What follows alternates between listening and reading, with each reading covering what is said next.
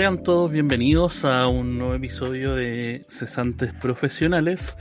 Eh, este queridísimo podcast que nos dio ganas de hacer hace un tiempito y estamos por una buena senda continuando con esta con este proceso digamos y más que nada disfrutar de la vida realizando este, este contenido. Y de los buenos momentos. Y de los buenos momentos. Y deberíamos, deberíamos empezar a buscar miles, miles para un, para un buen momento. Tenemos miles de reproducciones. En la India, sobre todo, nos escuchan harto. Oh, no, pero después, después vamos a hablar de eso, yo creo. De por qué en la, en la India nos ama. Ya. no, eh, el, bueno, primero, junto con saludar, eh, vamos a presentar como siempre a nuestros queridos participantes de siempre, tarde, mal y nunca. Eh, señor Diego, ¿cómo está? Bien, bien, súper bien. Eh, ahí celebrando hoy el Día Internacional de la Iglesia Evangélica y recordando acá a Martín Lutero eh, ya empezamos. Las cinco sol ahí. Eh, eh, no, pero a ver, yo personalmente, y soy honesto, es un día de igual que ha sido como de reflexión. Obvio, pues igual un día importante. Claro. Siempre lo hemos hablado. Exacto. día de. A ver, pero espérate. analicemos bien el tema, porque un día de reflexión. Dicho, espérate, dicho sea de paso, lo estamos grabando el 31 de octubre, entonces por eso hablo de ese día. Por, eso, analicemos el tema. ¿Un día de reflexión o un día de dormir raja porque estuviste hasta las tantas viendo la final de los... También, también, también. Pero no, son, pero no son mutuamente excluyentes. Así que.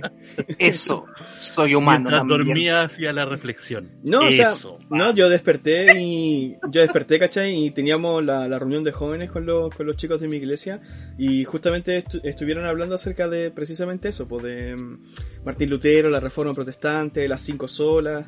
Ahí yo subí también una historia a Instagram al respecto.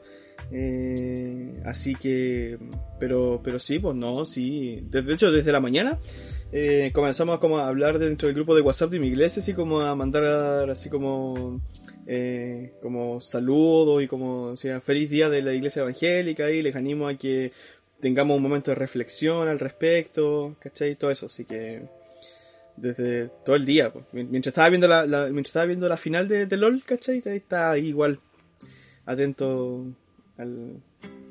con la mente ahí en, la reforma. Perfecto, me parece bien. señor, señor Roberto, señora Nelich, ¿cómo están? Porque los señoritos están juntos, los buenos, ni nos invitaron. Así que, ¿cómo está el parcito? Acá, bien, la clásica, con un rico café y un puchito. Acá preparados para el nuevo episodio, como siempre, ready. Así que no, todo bien aquí piolita, piolita. Lo interesante y lo que ustedes no saben es que ellos están compartiendo micrófono, un micrófono que tienen al medio y se están acercando a él. Por lo tanto va a ser muy entretenido para mí y el Diego ver cómo se acercan y se pelean las oportunidades para poder hablar en esta ocasión del podcast. Anelich, ¿cómo está? Es, verdad, como que estamos aquí peleándonos el micrófono, así como, no, yo hablo ahora. no, bien, todo bien. Todo bien aquí, viola, con un puchito, algo para tomar y esperando nomás, pues. A ver qué, prepara la noche. Pero va a ser lo más interesante, yo sé, está al lado mío, pero ¿qué estás tomando? Podría decir como... Por eso no sé, no, estoy tomando vodka negro con energética, así algo viola. para acompañar la noche. Para la noche, exacto. Y obviamente el, el Roberto al lado le hace el apañe con la droga más grande del mundo. ¿Qué está tomando, señor Roberto, el día de hoy? Como siempre, bueno, esta es la parte fome mía. Yo no. Chocolate con leche. yo no tomo. esa es la mía, pues, esa es la mía. Yo no, no consumo alcohol, pero estoy aquí con un cafecito rico de vainilla y con un puchito, hay un rico puchito. ¿Cachai que no fumo? Yo voy para los tres meses y algo, cuatro meses ya que no fumo. Sí, hola. Pero es que igual, pero es que pasa es que tú igual Por ejemplo, eh, no, mentira, voy a los tres meses, voy a los tres meses. Pero, pero yo empecé a fumar a los empecé a fumar a, a los 29, ¿cachai? Igual es como, como tarde, ah. tú igual lleváis como más tiempo. ¿A qué hora empecé a fumar yo? Creo como a los 17 creo que fue. 17 creo, si no estoy mal. Oye, oye igual es irónico. Igual es irónico porque antes nos sacáis pica de que estáis fumando en tu pieza y que nosotros no podíamos y estáis ahí como con tu pucha, así como, jo, jo, yo estoy aquí fumando y ustedes no pueden. Pero es que, que no, no estoy, no estoy en esa parada en este momento, así como que, no sé, veo a alguien fumar y es como, oh, quiero fumar. ¿Sabéis que no tengo esas ganas, weón? De hecho, el, el, fin de semana pasado me junté con unos amigos, saludé al Richie y al Edu, eh, que están escuchando el, podcast cada tanto. Eh, puta, y. El, el Richie fuma, ¿cachai? Y de lo más estaba fumando, ¿cachai? Tranquilo y yo al lado y era como, puta hermano, pero no fumáis, no, ya no, creo que no, no sé, no sé qué ocurrirá. Creo que en algún momento igual como que voy a pescar un cigarro de nuevo, pero por lo menos en este momento estoy tranquilo. Oye, pero ¿están bebiendo algo con alcohol en ese ah, momento? No. O sea, sí, pues por supuesto. El fin de semana pasado nos tomamos hartas chelitas. Entonces, como que pasaste en la prueba. Porque a mí me pasa que cuando tomo, tengo que estar fumando. Como que me dan más ganas de fumar. Y en el día normalmente no lo hago. O sea, puede pasar toda la semana y no fumo. Como que no me dan ganas. Pero si estoy como compartiendo y tomándome algo, como que no puede faltar el pucho.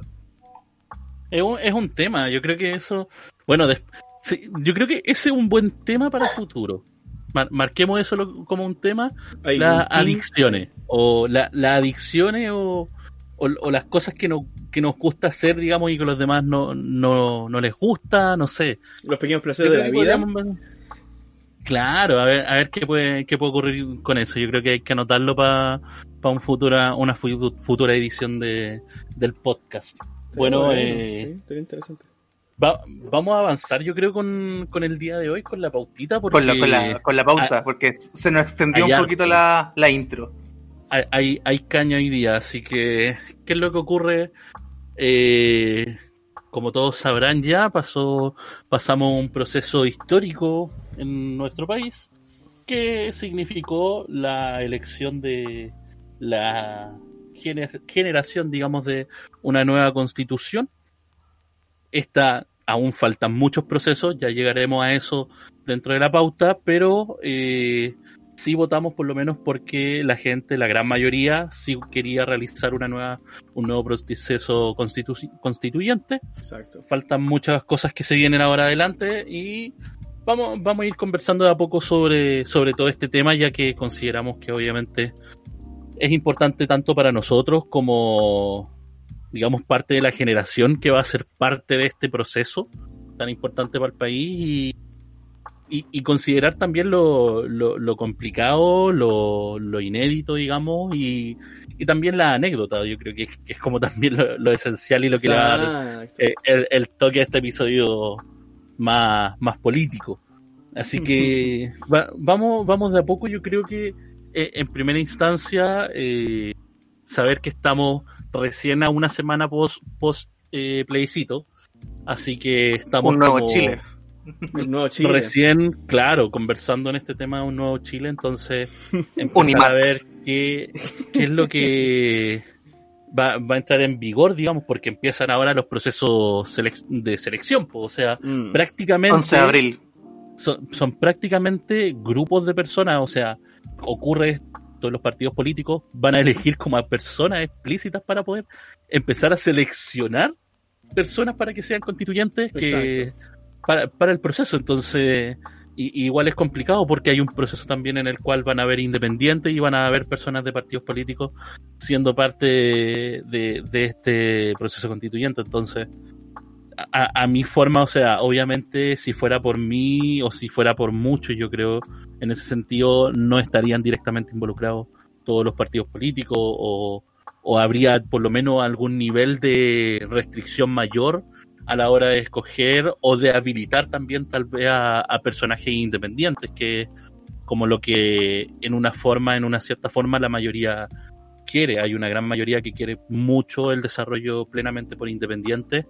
Entonces hay que ver en realidad cómo, cómo se nos afronta, porque va a ser un proceso re complicado, por lo menos de aquí al 11 de abril del próximo año, que va a ser, digamos, la selección o la, la elección de, de estos constituyentes. Entonces, vamos a ver cómo, cómo se nos va en ese sentido, Robert. No sé qué. ¿Cuánto se suban al, al, carro de la victoria? Sí, yo, yo creo que acá hay un proceso que es como súper interesante y que se ya está, se está viendo la primera semana de cómo algunos dichos de personas de algunos extremos están suavizándose, eh, inherentemente también subiéndose al carro de la victoria.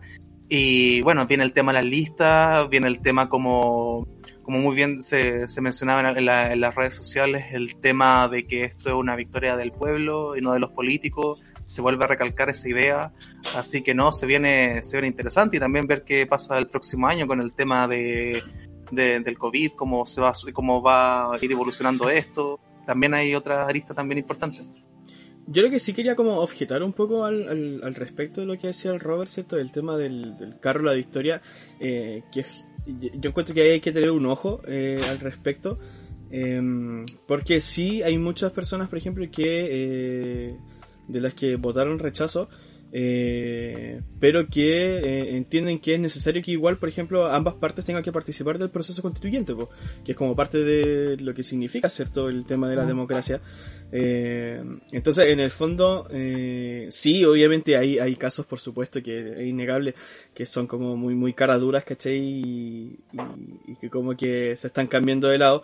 Eh, pero eh, es innegable que va a haber y esto es seguro, representación de la derecha eh, dentro del proceso constituyente. Y debería ser que esté representantes de la derecha, eh, porque eso es lo que significa democracia. Lo mismo que hubiese pasado, por ejemplo, si hubiese ganado el, rechazo, en estricto rigor, lo que debiese haber pasado es que las personas tendrían que haber aceptado por el proceso democrático.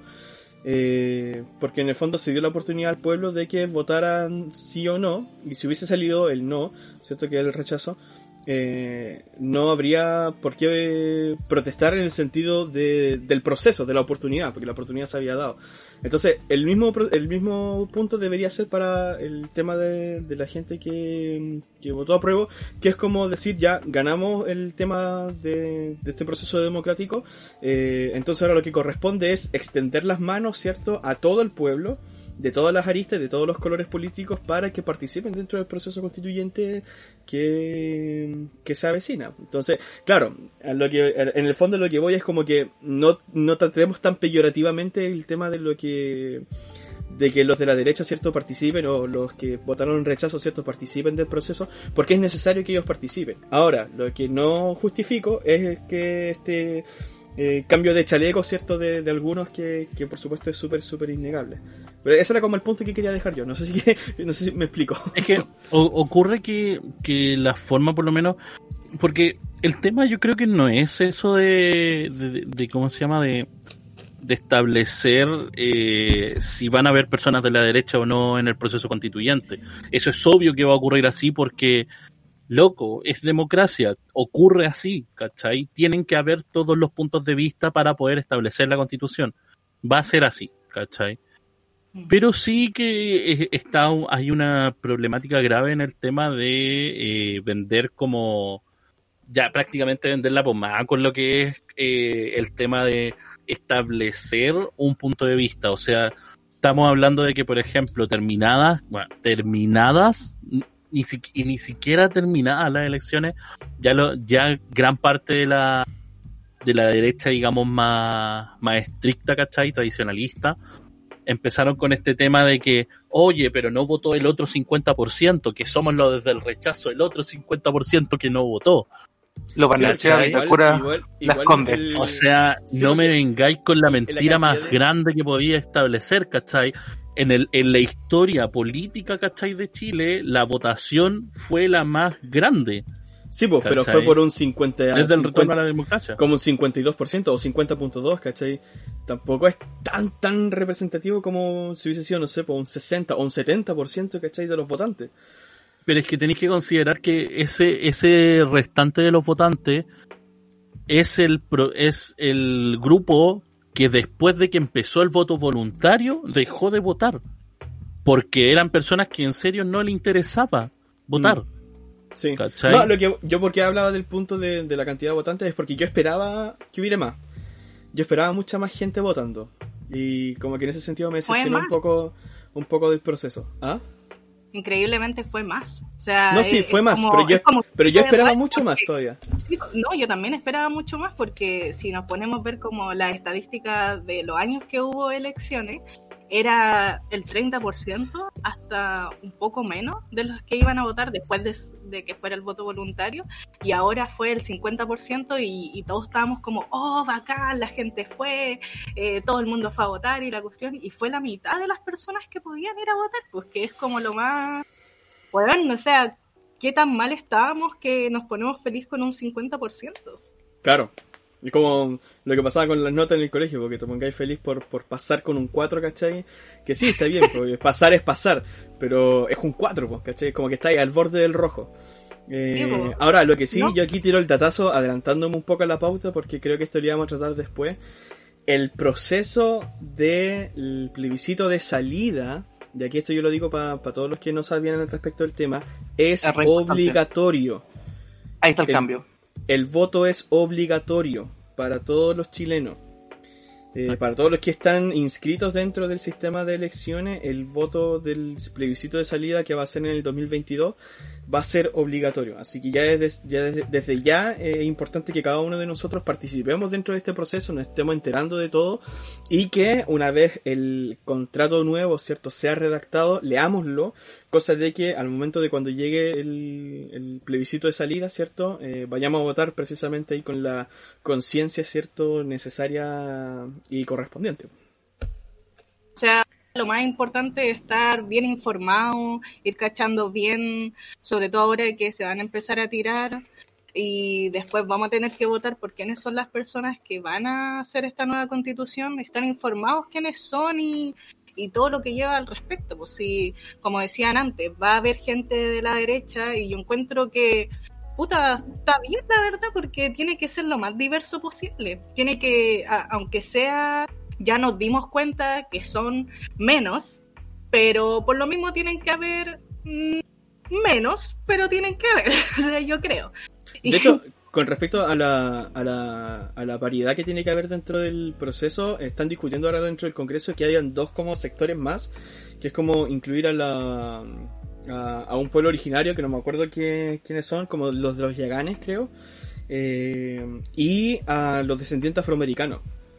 Eh, sí, por lo que tengo entendido también están discutiendo no, pero eso, eso pero, lo que tengo entendido es que siempre tiene que ser en los escaños que ya se separaron, No, lo que pasa es que no están como contemplados dentro de los escaños porque hay como 23 escaños. Y mm. ahora en el Congreso están discutiendo para que hayan dos más, para que pasen a 25, incluyendo esos dos, los que estaba mencionando yo recién. Lo estaba recién mm. viendo acá en, la, en las noticias. Sí, pues, pero por lo que yo tengo entendido también es que a pesar de todo eso, siempre es, en cuanto como a género, mujer y hombre, tiene que ser eh, mitad y mitad, pues 50 y 50. Creo Ahora, que, ojo, ojo. Creo que es como uno, es como una persona que está como, no sé, ya no recuerdo bien ahora, pero es como, por ejemplo, 78, 77 o 78, 70, es como uh, una de pero siempre eh, tiene que ser la mitad, podríamos decir. Y hay que tener ojo con el tema de listas también. No, lo que voy a hacer yo acerca de la paridad de género, que, ojo, yo digo, eh, adelantándome al tema para que no sean a, generar que eh, problemas al futuro, es que no hacer exactamente 50-50, sino que eh, la cantidad de, mujeres, ¿cierto? No puede ser menos del 45%, ni más del 55%. Y lo mismo pasa con los hombres. No puede ser menos del 45% ni más del 55%.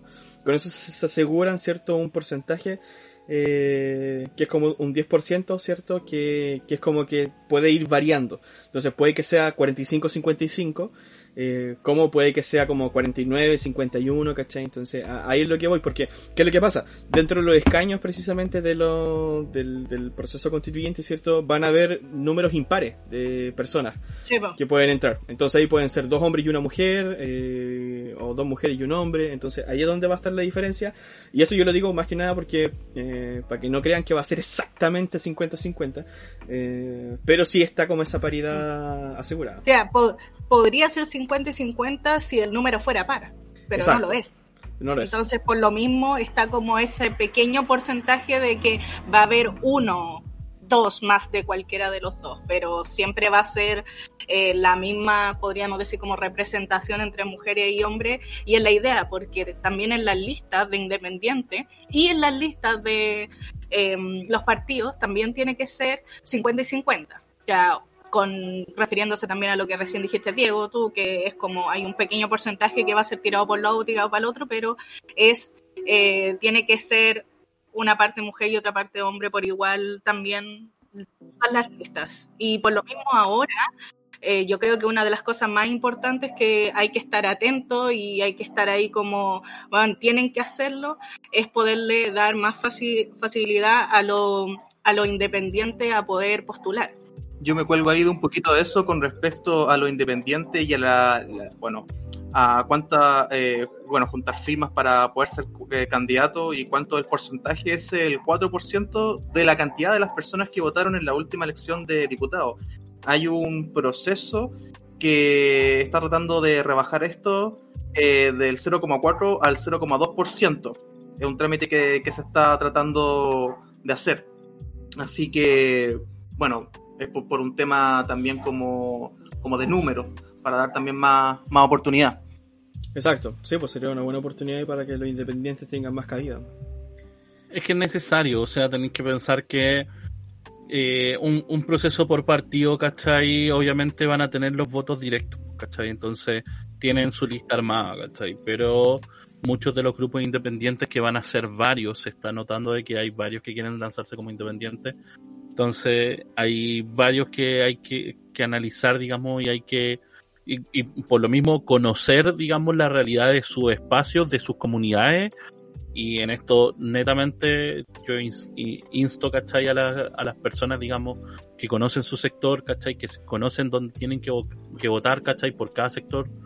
Eh, que conozcan quiénes van a ser los que van a salir como independientes a, a participar y y que den los votos, digamos, si pueden a esos independientes de tal forma de eh, ir a darle el apoyo, ¿cachai? Si hay personas que lo van a necesitar. Eh, yendo como al, al, al, tema, digamos, y avanzando en, ese sentido sobre el tema de lo que viene para el proceso constituyente, hay que considerar que se viene, en primer lugar, estamos, estamos en el proceso ahora intermedio entre la, digamos, que es la preparación de constituyentes, ¿cachai? Preparación de constituyentes para, digamos, la próxima elección ese proceso, digamos, vamos a tenerlo de aquí hasta eh, marzo del próximo año, que va a ser como todo el proceso, digamos, fuera de, de digamos, fuera de eh, publicidad regular, ¿cachai?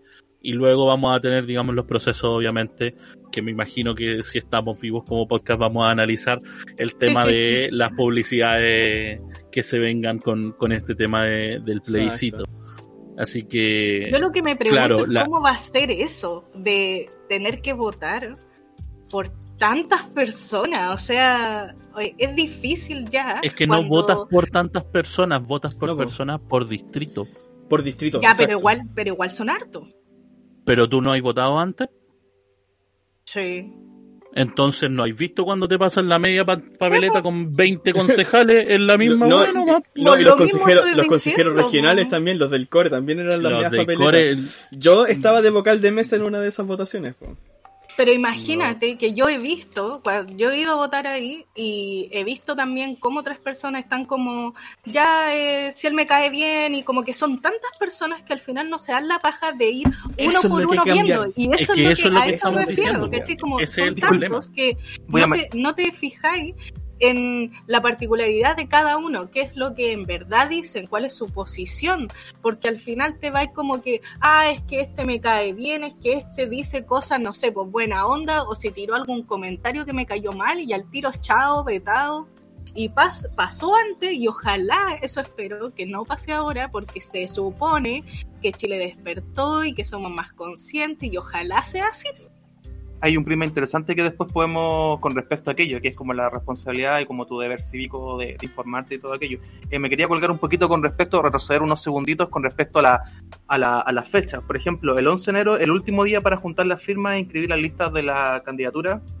El 10 de febrero inicia la propaganda electoral escrita. El 13 de marzo inicia la propaganda electoral televisiva. Ahí vamos a estar machacando y analizando eh, aquello. Y bueno, obviamente el 11, la, votación. El 11 de abril del 2021, exacto. Luego de eso, luego que está instalada, digamos, el, el proceso constituyente oficial, y ya están seleccionados los constituyentes que deben ser 155 al 50% hombres, 50% mujeres. Eh, que pueden subir a 180 ahora con lo que recién estábamos diciendo. Claro, con, los, con los escaños reservados estamos diciendo que serían hasta 180 en ese sentido. Eh, y esto entonces considerar que van a tener un proceso de nueve, o sea, el proceso oficial es nueve meses para redactar la nueva constitución. Prorrogable, o sea, pueden alejarlo un tiempo más, pueden darle un tiempo pospuesto por tres meses más, o sea, máximo un año, desde el proceso del 11 de abril de 2021 al 11 de abril del 2022. Entonces ahí es cuando llega el momento posterior para, digamos, toda la comunidad que eh, fuera, fuera de eso también recordar que ahora nuevamente salió la conversación del voto obligatorio fuera de, del tema del plebiscito para votaciones de proceso ah. regular, digamos. salió de nuevo la conversación porque obvio quieren tratar de acumular la, mayor cantidad de votantes. Eh, va a ser un tremendo problema, pero nada, es discutible ese tema. Es, discutible. Siempre, siempre va a ocurrir. Entonces, ahí recién vamos a tener como una votación en totalidad. Exacto. Por lo que, lo, que dice el Mitchell, estamos hablando como de, eh, de agosto del 2022. El salida. La salida, el, el plebiscito de salida.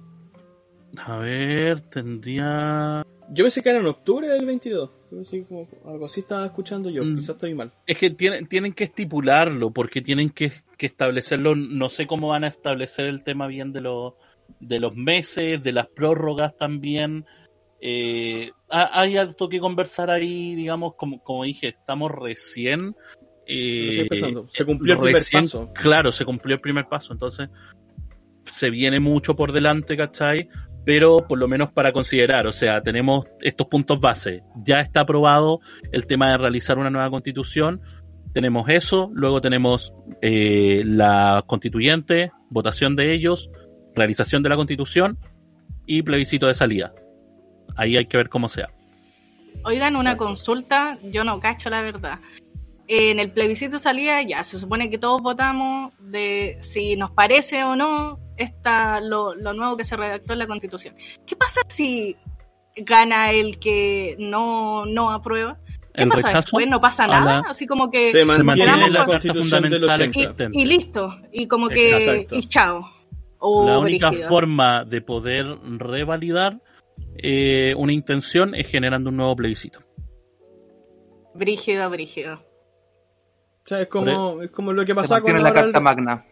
Exacto, como lo que pasaba con el rechazo. O sea, si ganaba el rechazo ahora, no se abría el proceso constituyente y se mantiene la, constitución del 80. Y lo mismo sucede con el plebiscito de salida. Si la mayoría de la población dice el rechazo a la nueva constitución, se, se vota, por así decirlo, entre comillas, la nueva constitución que se escribió y se mantiene la constitución antigua. Sí, pero igual tiene diferencia. Una cosa es decir, ya yo quiero que se haga una nueva constitución o no. Ya, listo, ya. Se aprobó el que eh, la mayoría de las personas quieren una nueva constitución. Pero después yo igual puedo, por ejemplo, yo em, veo que en verdad los cambios que se hicieron fueron, no sé, por ejemplo, para peor y que no se cambió casi nada y que todo salió mal y pongo que no, no, yo quiero cambiar la constitución, pero la verdad es que como la cambiaron no me gustó. Entonces, voto rechazo. Y gana eso, como que no, no hay ni una posibilidad de que se vuelva a plantear. Ahí yo no cacho, por eso pregunto. No, ahí, lo que, ahí lo que habría que hacer. La decisión es única. Exacto. Ahí lo que habría que hacer, básicamente, como para poder asegurar cosas buenas, eh, sería como que obligar a los políticos a cumplir el tema de, de reformar la constitución. De que las cosas que, necesitamos eh, efectivamente se cambien. ¿Quieres eh, decir que, quiere el argumento para reformar?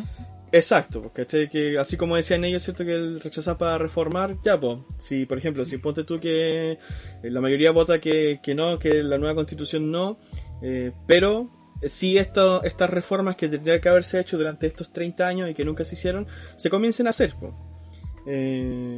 para poder eh, efectivamente salir de este, de este, porque estamos atascados, pues ese es el tema con la sociedad chilena, estamos atascados, ¿cachai? Y como estamos atascados, eh, eh, explotó el asunto y necesitamos reparar. Entonces, una de las dos formas es o cambiando la constitución, o como lo que decía cierto los del rechazo, que es reformando la constitución sin necesidad de cambiarla, pero cambiando los aspectos que son importantes. Eh, y ambas son soluciones. Y el tema es que es deber de cada uno de nosotros participar del proceso, enterarnos de todo y después tomar la decisión como, como, como nuestro deber cívico que corresponde. Con, con, con la conciencia y bien informado y todo lo que conlleva. Exacto. Como tiene que ser siempre. Aparte, que, aparte que además dentro de este proceso, ya dentro de los próximos años se vienen varias elecciones, se vienen las presidenciales, un poco más adelante también se vienen las de diputados, entonces también va a haber una conciencia ya un poco más de presión social de que precisamente los nuevos, eh, los nuevos, las nuevas personas eh, electas eh, porque lo que exige Chile, básicamente, y esto es lo que creo yo, eh, lo que exige Chile es que precisamente los políticos se pongan en el, papel, pues, se, pongan en, el papel y que, por ejemplo, no sé, pues los, los, problemas que siempre pasaban en el Congreso de que no se votaban las leyes porque no se presentaban, eh, que no pase, pues, o sea, que vayan a trabajar, pues, ¿cachai? Básicamente, pues que vayan a, trabajar los diputados, que vayan a trabajar los senadores, sí, pues, sí. Eh, para que las leyes puedan salir, pues. Bueno, sí, ese siempre ha sido como el gran problema de estos culiados. Es como que, bueno, ya, estáis ganando mucho. Sí, es verdad. O sea, podríamos bajarte un poco el sueldo, pero ya, ganáis harto, pero, bueno, hazte cargo de, tu trabajo por lo que te estáis ganando, pues, ¿cachai? Ya, por ejemplo, no ganan eso, pero estén ganando dos millones, que debería ser como, o tal vez un poco más, pero no tanto como lo, lo que ganan. Bueno, ya, compénsalo con hacer tu pega lo lo mejor posible como todo chileno, pues si es como que, bueno, a cualquiera de nosotros si no hace la pega que hacen, lo despiden. Y era, pues, y que venga el siguiente si somos un número más, ¿no? ¿Por qué yo es distinto? Es como que, puta, en el deseo. Claro. Es que eso es eterno, pues, no... Sí. La, la discusión, la pelea interna, digamos, política en ese sentido es tan grande que ya no es que lo que pasa es que ese es el paradigma, disculpa, ese es como un paradigma no solamente a nivel nacional, sino como, te podría decir, como sudamericano o, o sea, latinoamericano, básicamente. Entonces esos paradigmas, eh, obviamente a través de revolución y cosas así, es que llegamos a este tipo de instancias. Eh, es, por eso, básicamente. Eh, y a raíz de esto es que se trata de, de cambiar cosas que son basales para poder tener como ciertas garantías y no, y no tener como estos loopholes o tecnicismos dentro de la constitución donde tú después hagas leyes que eh, anulen de alguna forma, se cuelguen de algo, de, algún artículo de la constitución para poder eh, promover algún tipo de ley. Entonces, eh, es por eso que estamos en estos momentos, así en estos momentos.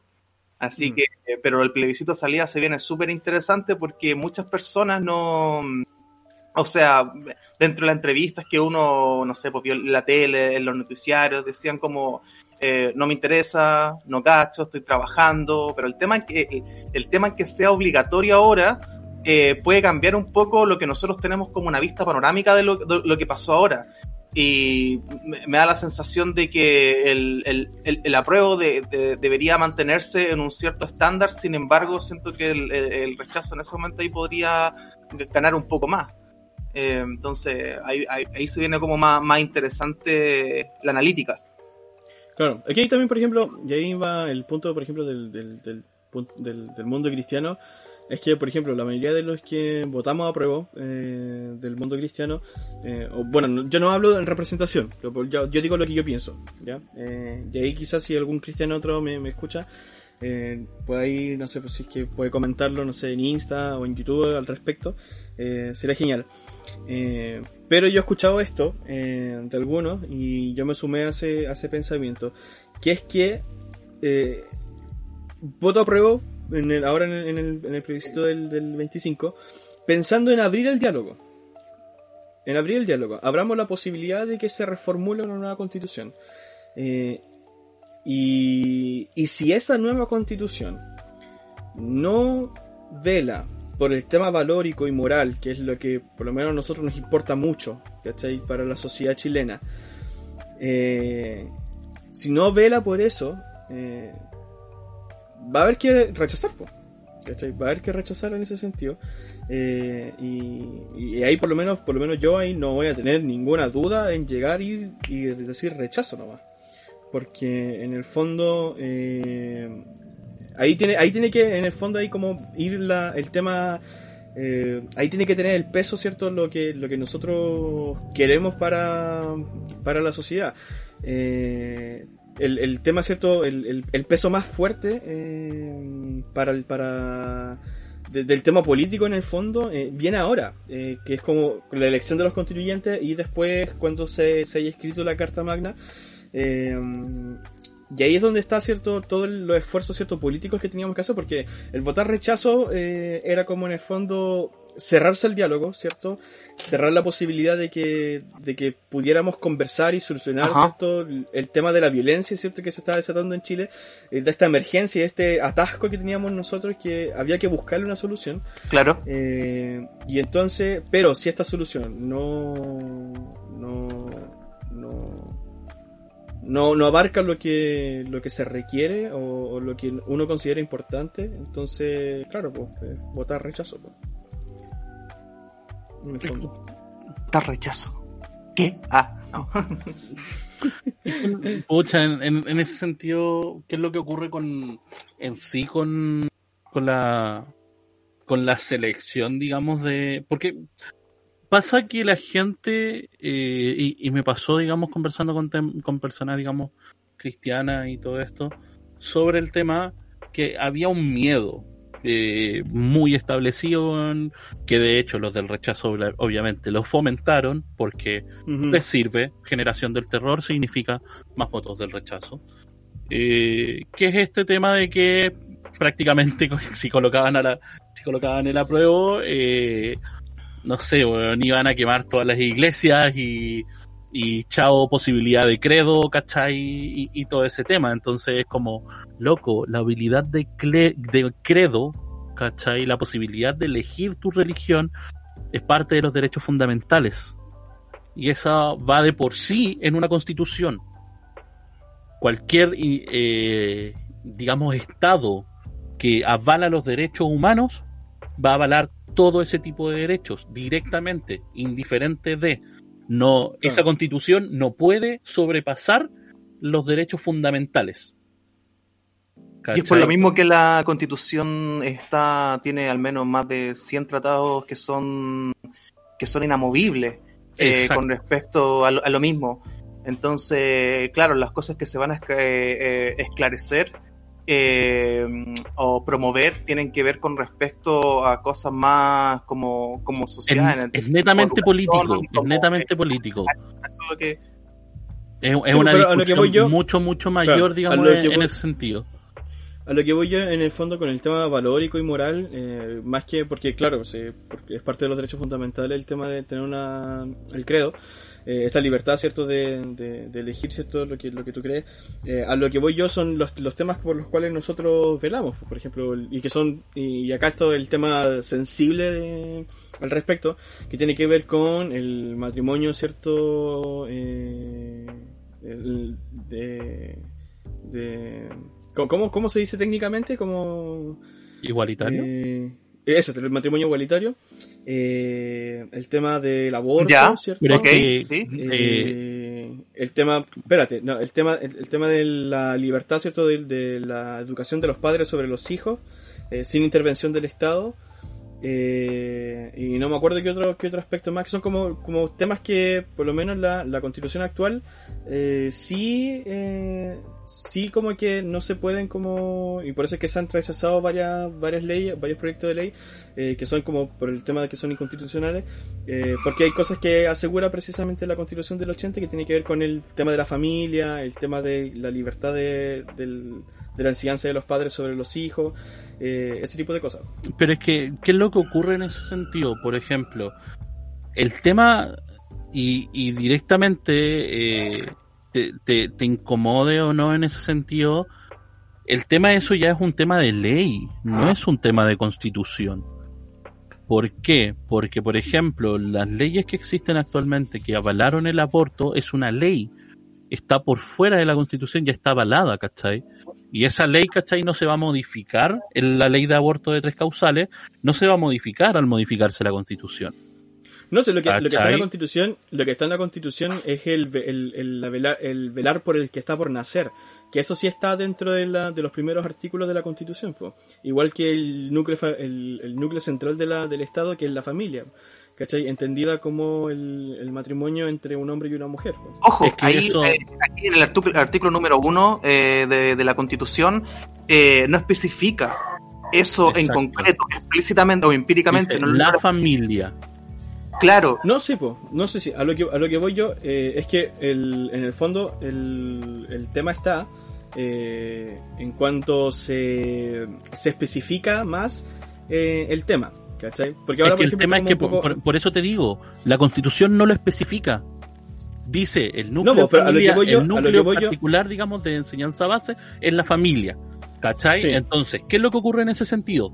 La familia es cualquier, actualmente, según el, la formación de esta sociedad, es cualquier modalidad de núcleo, ¿cachai? Que tenga una construcción social familiar. ¿Cachai? Ya sea si son dos padres, dos madres, eh, y sus hijos, ¿cachai?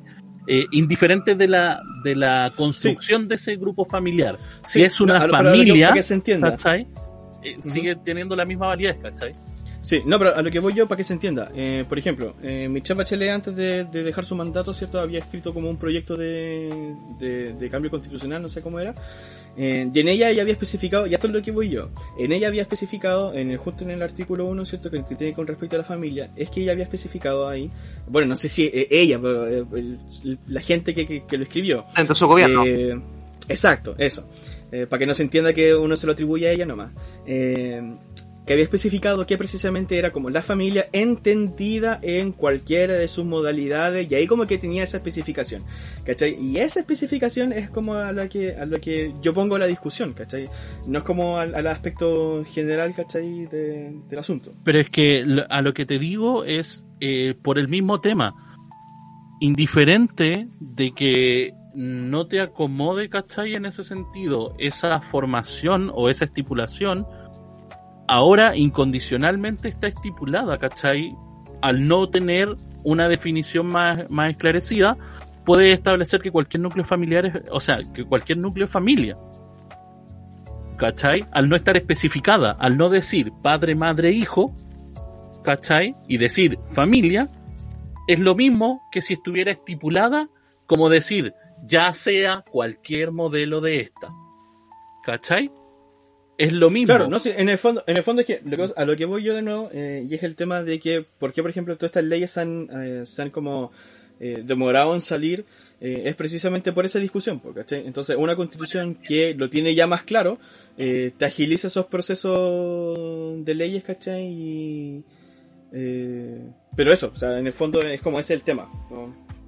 No, no sé no, si pero te voy a pegar balacho, en... hermano. Ya, pero sí, si está como entrete. No, pero tiene, en el fondo tiene pero bueno, que ver eso, porque esto es tema... parte de la discusión que se va a llegar en un momento por el, por el mismo tema. Se va a llegar, digamos, Exacto. a este tipo de discusión. Por lo mismo, por eso es que yo voy a matar al Diego mañana, así que. O sea, eh, para, para Diego, continuar eh, tranquilo. Dentro de lo que puedo destilar dentro de lo que dijo el, Diego, igual ahí hay temas como valóricos que tienen que ver con, temas más dogmáticos con respecto a qué es lo que él al momento de ver como las nuevas modificaciones de, bueno, no solamente él, sino como en general los cristianos, bueno, y otras religiones. Entonces, por eso, por ejemplo, una persona como el Diego que, que votó a prueba, eh, ¿qué es lo que va a pasar después? Que está en su legítimo derecho después de leer la constitución y dentro de los temas como éticos con respecto a. Entonces ahí hay un tema súper eh, interesante que, está como supeditado por, por algo más. Entonces los nulos, los blancos, eh, eh, como que no sé, el rechazo en sí, siento que no sé si va a subir como considerablemente el doble, no, no lo sé. Sin embargo, mm, sí va a subir siento que ahí realmente va, no sé, va a haber una, una pelea un poco, no sé, va a estar interesante por decirlo menos, mm. pero, pero es complicado. Lo que sí es innegable, lo que sí es innegable es que van a subir harto los blancos y los nulos, sí, porque definitivamente las personas que no están interesadas van a llegar, ¿cachai? Y van a decir, no estoy interesado, en el fondo. Es que tenéis que pensar que obviamente en esta, en esta no iba a haber una discusión de blancos y nulos porque era una opción sí o no. ¿Cachai? Por eso es que en el mm. plebiscito no hubo tanto tema de blancos y nulos, pero... No, de hecho, en, la mesa, para la en la mesa que estaba yo hubieron dos blancos y ningún nulo. no, pero me, refiero a, prácticamente, prácticamente no hubo casi ningún blanco nulo. Entonces, en ese sentido, eso obviamente en la siguiente votación va a cambiar, porque hay otra forma, digamos, y va a haber otro tipo de opciones.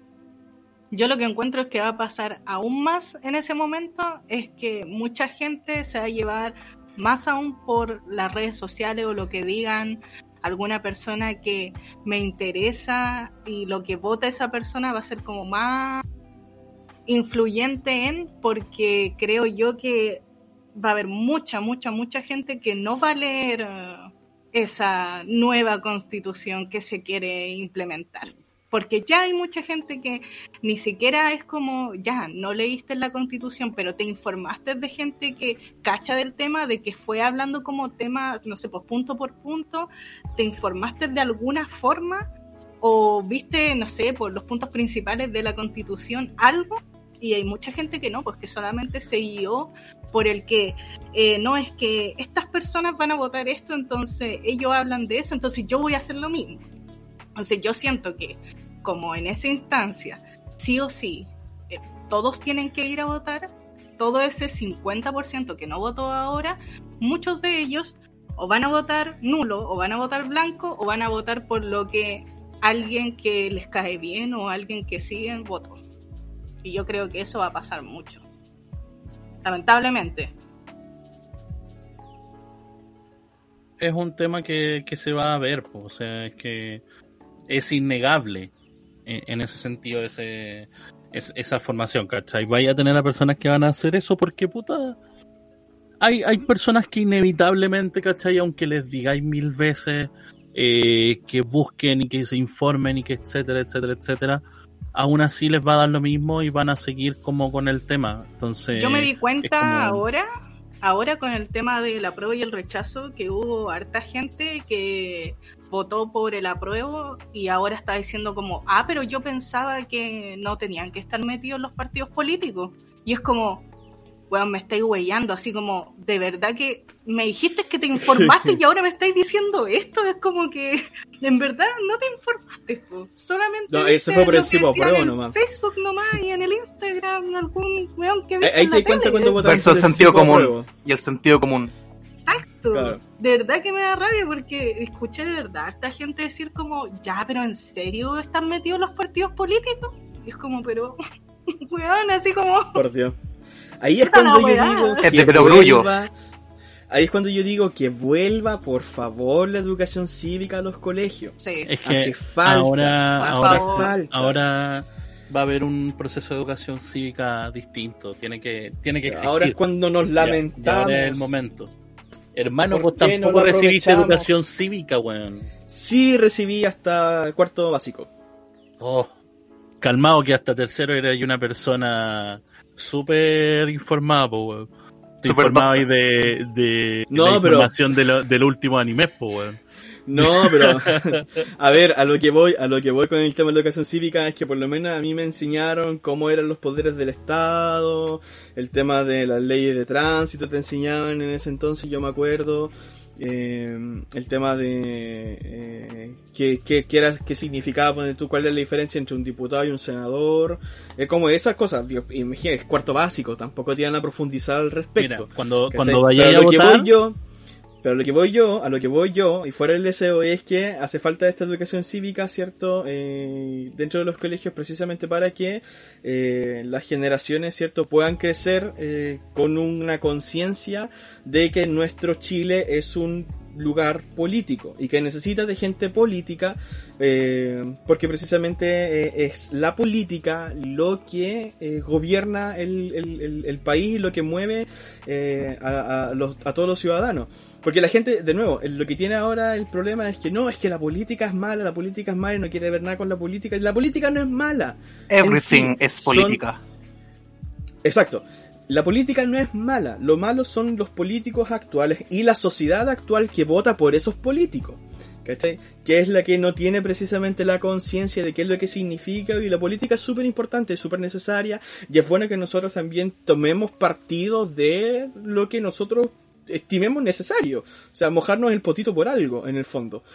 Eh, y, eso es una decisión política, ¿cachai? Pero eh, el tema de lo que sucede ahora en la sociedad actual, ¿cachai? Que es que no, es que los políticos son malos, y los políticos de siempre y toda esta cuestión, se debe precisamente a eso, a una mala educación cívica, ¿cachai? Eh, y la falta de conciencia al momento de ir a votar a la urna. Bueno, y yo me voy a...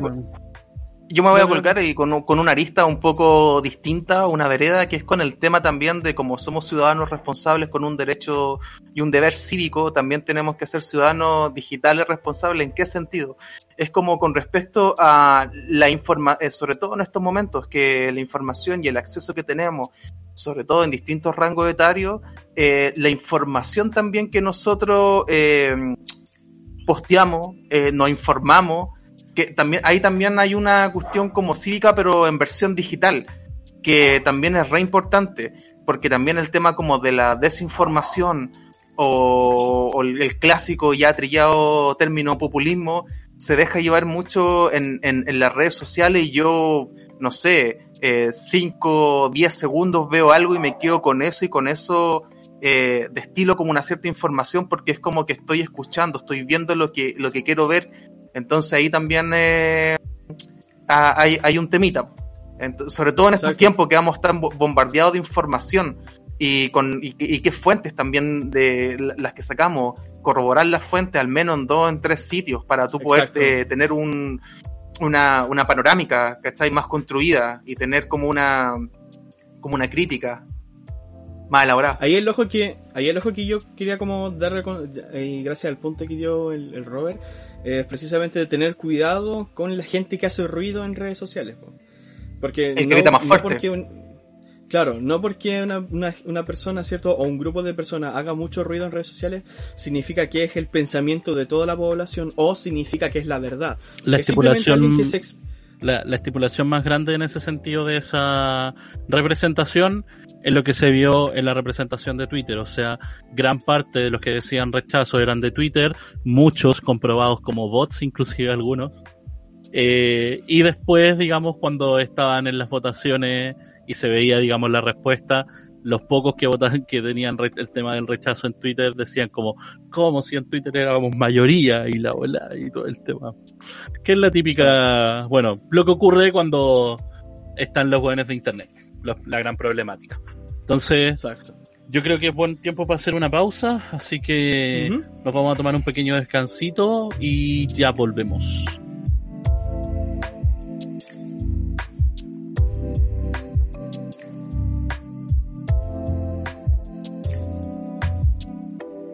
Y volvemos ya con eh, este querido podcast. Eh, luego de un merecido descanso, y yo creo que ya pasamos el tema, digamos, de, de lo más como correcto, estricto, digamos, de lo que era, el, de lo que va a ser, digamos, lo que se viene con este proceso constituyente. Así que pasemos a, al hueveo, a la, a la historia, digamos, al, a, la buena caña. ¿Cachai? Porque aquí tuvimos, entre nuestro grupo de amigos, tuvimos a un, queridísimo que, que fue a dar la lucha, la lucha como, como vocal. Así que vamos a dejarlo ahí, ahí que nos cuente su, su historia. Señor Diego, preséntese. Aquí representando hoy secretaria de la mesa 153 allá en el Colegio Estados Unidos. Ah. Em, sí, pues, bueno, me tocó ser... Bueno, lo primero es que el día sábado, antes del, del, día de votar, em, estaba yo solo con otra persona, con otro caballero. Y no pudimos constituir la mesa. Y no, no llegaron los demás vocales. Entonces estábamos como ahí esperando desde las 3 a las 4, no llegaba nadie. Y después hicieron como el proceso de inducción, eh, explicando todo el tema y sobre todo la parte de, higiene, que era lo más importante, que era lo que había que tener más cuidado. Eh, y eso, entonces, pero no pudimos constituir. Y después el día siguiente, cuando ya viene el día domingo, ¿cachai? Ya a las siete y media eh, estaban las demás personas. Y ahí pudimos constituir la mesa ahí con los cinco vocales. Ah, llegaron, llegaron las demás personas que eran vocales. Sí, llegaron, llegaron. No, fue que, se echaron para atrás y. Uno llegó súper atrasado, ah, llegó como a las nueve y media, sí. Y, y lo agarramos para el deseo. Lo que sí, ¿cómo? Como ese weón que acompañó a su mamá y dijo que era periodista y la mamá y el weón eh, tenía que estar como vocal de mesa si quería ir y con la cagada y todo eso. Me acordé de aquello. Continúa, estimado. eh, no, la cosa es que con los vocales que estaba, ya me había tocado anteriormente, era el mismo grupo que, que estábamos en el colegio que me queda acá cerca, y a todos nos movieron para allá, así que ya nos conocíamos, eh, y echábamos la talla, son cabros, eran cabros que eran buenas para echar la talla, sí. Entonces ahí no, no la pasé mal al respecto. Igual como que eran momentos medio latóxicos, eh, naturalmente, pero, pero se echaba harta la talla, así que no, se pasó bien, se, pasó bien. La lata, la única lata es que eran más de, no sé, 14 horas de trabajo en el fondo, porque desde allá a las 7 y media y terminamos cerrando la mesa a las 10 de la noche. O sea, el, término, de conteo de votos y toda la cuestión fue a las 10 de la noche, así, y ahí estábamos listos ya, y ahí salí yo del colegio. Eh, entonces, no, terrible, yo quedé agotadísimo, agotadísimo. Menos mal que, que no estoy trabajando, o sea, que estoy de vacaciones, eh, comillas, ¿cierto? Eh, y ahora vuelvo el 9 y, o si no, el día lunes no, no hubiese podido estar presentable para ir a la pega. Eh, pero eso, pues, ya pues la cuestión... ¿Ah? Oye, Diego, ¿en tu mesa siguieron todos los protocolos por el coronavirus y toda la weá? Porque me di cuenta que en hartas partes, y bueno, cuando yo fui a votar también, como que al final era con suerte la mascarilla y, casi como que era, porque creo que se tenía esto de que no se tenía que tocar el carnet de la persona, uno tenía que sacar la colilla y como que por lo menos en mi mesa al carajo todo eso. Sí, no, yo respeté todo eso. Por lo menos yo me, como yo estuve en la inducción, entonces, eh, y como el que tenía más personalidad de los dos que estábamos el día anterior, entonces yo le comuniqué a todos los demás cómo era el proceso, pues entonces en el fondo era como yo el que estaba como velando para que todas las cuestiones se cumplieran. Eh, entonces sí, pues no, yo por ejemplo, el, el, presidente tenía que estar con el escudo facial, aparte de la mascarilla. Eh, que era el que siempre tenía como el, el, entre comillas, contacto más directo con las personas. Eh, yo estaba con mascarilla y los todos demás estábamos con mascarilla y guantes, siempre, todo momento. Eh, entonces, sí, el tema era así, pues, la persona llegaba, ¿cachai? Te le pedía, por favor, que pusiera su carnet sobre la mesa, que no, no lo tocábamos nosotros. y ahí nosotros comprobábamos. Después le pedíamos que se hiciera un poco más atrás, que se bajara un poco la mascarilla para poder identificarlo. Y después que se volviera a acercar para que hiciera, para que firmara con su propio lápiz en el, en el acta, en el libro de, de votante. No me acuerdo cómo se llama técnicamente, se me olvidó. Eh, y después la persona se le da las indicaciones de cómo era el doblez del, del voto, para que después no, no se mandara la embarrada de meterlo mal. Y después la persona pasaba la cámara, hacía el, su, su cuestión, ¿cachai? Y después volvía y él mismo cortaba la colilla pa, y lo insertaba dentro del sobre del, del tema y metía sus votos. Entonces sí, pues no, no por lo menos... Tú, con... En mi mesa me manosearon caleta el carnet. De hecho, por ejemplo, en un momento eh, en un momento la, una señora eh, llegó y, y le pedimos cierto que dejara el carnet sobre la mesa, ¿cachai? Y lo había dejado como al revés.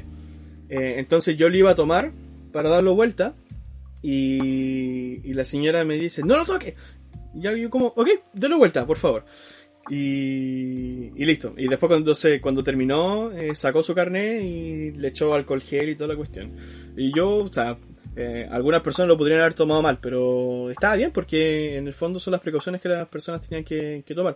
Pero independiente, independiente, eh, los guantes yo siempre los tuve como bien eh, limpios y me los cambiaba frecuentemente, porque nos habían pasado varios guantes nosotros. Eh, aparte que, bueno, no, no es como que sea yo como experto en el tema de higiene, pero es que resulta que allá en, en el instituto donde trabajo yo, también trabajamos con personas y también hay un protocolo de, de higiene igual estricto al respecto. Entonces, Está más familiarizado sí, tema. familiarizado completamente. Entonces sí, pues, porque era como yo el, como el encargado de velar que, que todas las cuestiones ahí se, se siguieran cumpliendo ya al pie de la letra. Pero bien, en, en ese sentido bien. Eh, no, no hubieron problemas. Bueno, nos faltaba el, el, el viejito que era como ya de mayor edad y que metía el, el, el- el voto beige en la caja de los blancos y el blanco en el de los beige. eh, o al que no cortaba la colilla y se la pasaba la cuestión entre medio, o al que pegó mal el voto, siempre pasan esas cuestiones. Eh, y, y nada, pues lo que nos pasó sí a nosotros, una, una cosa así como peculiar, eh, y aquí los del CERVEL si me escuchan, por favor no me hagan nada. Eh, no, que lo que nos pasó es que, y, y esto como que me, me- me entregó una observación que después la voy a dar, eh, es que una persona fue a votar, hizo su sufragio, pero no firmó. Y, y la cuestión... Para la casa. Claro, y la cuestión es que de repente nosotros cachamos que le habíamos escrito el número de serie de los votos y que la persona había hecho el tema y después como que al rato después, como a los 10, 15 minutos así, como revisando el, libro, digo, esta persona no firmó y me dicen así, no, no firmó. Yo como que después hay que hacer el, conteo y hay que hacer calzar el número de votos con el número de firma y con el número de, de, las colillas estas de, de los votos. Entonces, yo dije, no me va a cuadrar. Y yo como era el secretario, yo me encargaba de hacer todo el papeleo. Yo como, como miércoles lo hago. Así que nada, pues dejé constancia. ¿Qué? Por ti perdió el, recha- el rechazo. El, el voto que necesitaban. Todo es tu culpa. Eh, no, pues después yo tenía que dejar constancia al respecto y nada, pues cualquier cosa yo le dije a una tipa del CERVEL que estaban ahí que, que lo que no había pasado y que por eso no cuadraban, porque después había que anotar el número y no cuadraba por, por debido a eso. Eh, entonces yo decía que, que- que aquí es donde voy yo. Nosotros teníamos una apoderada que iba por el, por el, no sé si por el apruebo o iba por convención constituyente. Pero la cuestión es que esa chica, yo no sé qué hacía por estos lados, acá de. Eh, ¿Cómo se llama esto? Estas periferias acá de, de Santiago. Eh, porque. Anda puro weá. Sí, porque tenía un apellido como Munetti, Manetti, sí, ¿no? Eh, era como italiano. Y cuando tú le pedías el root, era como ya. eh, Van Rieselberger. claro, y era como tanto, tanto, eh, 18, y yo como, ah, ya. y la cuestión. Tate, lo Lo barnechea. todo. Claro, Barnechea. Yo decía, "Mm, ¿estará segura que está por el apruebo? Ya, y la cuestión es que mm, eh, el, el tema es que ella siempre y eh, yo no tuve problema. Yo no tuve problema. Ahí se armó la polémica con los otros vocales de mesa. Yo ahí no, no me metí porque yo he tratado con personas de, de Providencia para arriba eh, y sé que ellos tienen como una actitud así como prepotente, básicamente por su construcción personal. O sea, por, por cómo ellos se educaron y cómo se desenvuelven con las demás personas. Entonces, ellos dicen lo que piensan y que ellos encuentran que es correcto y lo que no, y lo dicen abiertamente y, y a veces sin el dolo de, a veces, a veces sin el dolo de querer eh, lastimar a las demás personas ni, ni pasarla a llevar, sino que tiene que ver con, con esa construcción personal que tienen ellos. Eh, ¿Qué es lo que pasó? Es que esta loca estaba súper, súper metida en todo lo que estábamos haciendo. Entonces ella como que de repente, oye, ¿cuánta gente votó? Y entonces estaba como metiendo la cuchara cada rato. Y en un momento cuando estábamos contando los votos, eh, pasó un, eh, el tema de que no, no, no, no calzaban el número de firmas con los votos. Y ella dijo, ya, pero ¿y por qué pasó esto? Es que igual es raro, porque tienen ustedes firmas que no... Eh, ¿Cómo sé yo que realmente esa persona votó? Como, como que, en fondo, como desconfiando un poco el tema. Eh, y ahí como que los otros vocales, ¿cachai? Comenzaron a agarrarse con ella al respecto y toda la cuestión. Y llega como que velaba por el tema de que ya, pero ¿qué es lo que pasa, por ejemplo, si alguien viene, coche, y toma los números y dice, ya, mira, todas estas personas votaron, van a tener un número falso porque eh, acá hubo un error, pues, entonces no, no hay como algo tan, tan exacto. Y yo la, en la observación que después hice, yo decía, si por ejemplo eso me pasó a mí, en mi mesa, de no sé, de no sé cuántas mesas que habían en ese colegio, Imagínate todas las mesas que habían en todo Chile y de personas que están mucho menos preparadas, tienen que haberse pasado caleta de errores más, po. Entonces, claro, tú pensáis de repente en los números que ven en la encuesta o en, la estadística, yo no dice, ya sí, te dicen tantas personas fueron, tanto, tanto porcentaje, pero después uno dice, ya, pero somos seres humanos y ese número no es exacto. Obvio está sujeto como a un al, error humano, pero igual como hay protocolos súper estrictos con respecto a ello, pero puta, weas que pasa nomás, pues shit happens all the time. Me caché, entonces, acá, acá lo que voy que hay muchas personas eh, que precisamente como que toman estos números de la encuesta y dicen, no, esto es así. Y lo toman como, como ley, ¿cachai? Como que no, son, son 450, ¿no? Y son 450, ¿no? 451, ¿no? Y, y en el fondo es como que ya, por ejemplo, a mí me pasó, por ejemplo, ese error. Eh, o, esa, o esas cosas, ¿cachai? Que por lo menos podrían haber sido mínimas. Imagínate otra, otra persona que se hubiesen pasado, no sé, cuatro votos, ¿cachai? Que se hubiesen, no sé, mezclado, que se hubiese equivocado al cantarla, al anotarla, ¿cachai? Al firmarla. Es, tanto los protocolos que cualquier error podría haber sido, ¿cachai? Y... Y, y claro, pues, y en, el apuro, y este es el otro tema, que en el apuro de cuando se cierran las mesas a las 8 y comienza todo el conteo, uno ya está terrible cansado, entonces tú como que querís irte nomás, po. Entonces tú estás como que ya, vamos rápido, hagamos esto, ya, y toda la cuestión, ¿cachai? Entonces, claro, pues más errores tienen que haber pasado precisamente por el mismo tema. Entonces, esa es como mi, mi observación así como al, al respecto. Igual es cuático eso. Uno piensa que son como procesos súper estrictos y bien fidedignos y en realidad somos humanos, pues, y hay que casa paleta, caleta de errores, pues. De más, pues, me imagino, ¿no? Y también con el, con el tema de los protocolos, como de, por ejemplo, cuando yo fui a votar, eh, ahí me di cuenta que los milicos que no, no, no podían poner eh, un pie afuera del establecimiento y, y, los pacos estaban, estaban, afuera haciendo las indicaciones y todo. No, al menos yo no tuve ningún, ningún drama, llegué, eh, fui, fui con mi vieja, mi vieja en un principio, bueno, como nos tocó en el mismo establecimiento, eh, no, como que de alguna forma la convencí como del tema de que igual su voto era importante, ¿cachai? Y todo eso, fuimos, ni un problema, aparte el, el, metro, también en hartas eh, facilidades, ¿cachai? Eh, en, ese sentido. Mi voto, el tema, por ejemplo, del, del carnet, yo lo dejé ahí, no, me hicieron ni siquiera bajar la, la mascarilla por, por el tema del, del, pelo, fue como, ah, vieron el, el carnet y dijeron, ah, este el pelo te culiado ver nomás ya era. apúrate, apúrate. Apúrate, apúrate. Bueno, entonces, claro, así que. Ah, no, así que eso, puta, entre entrada, salida, unos 5 o 7 minutos, la hice cortita y, y piola, pues. Así que no, no, no, ni un problema con respecto a aquello.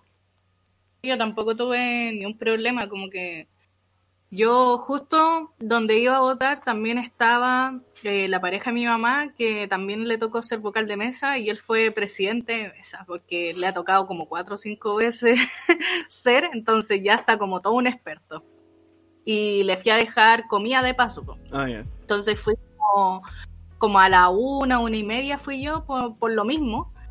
Y bueno, entré y voté y listo, así como que no, no hice ni fila ni para entrar al colegio, ni después para la sala, porque a mí me tocó en el gimnasio y ahí hay hartas mesas.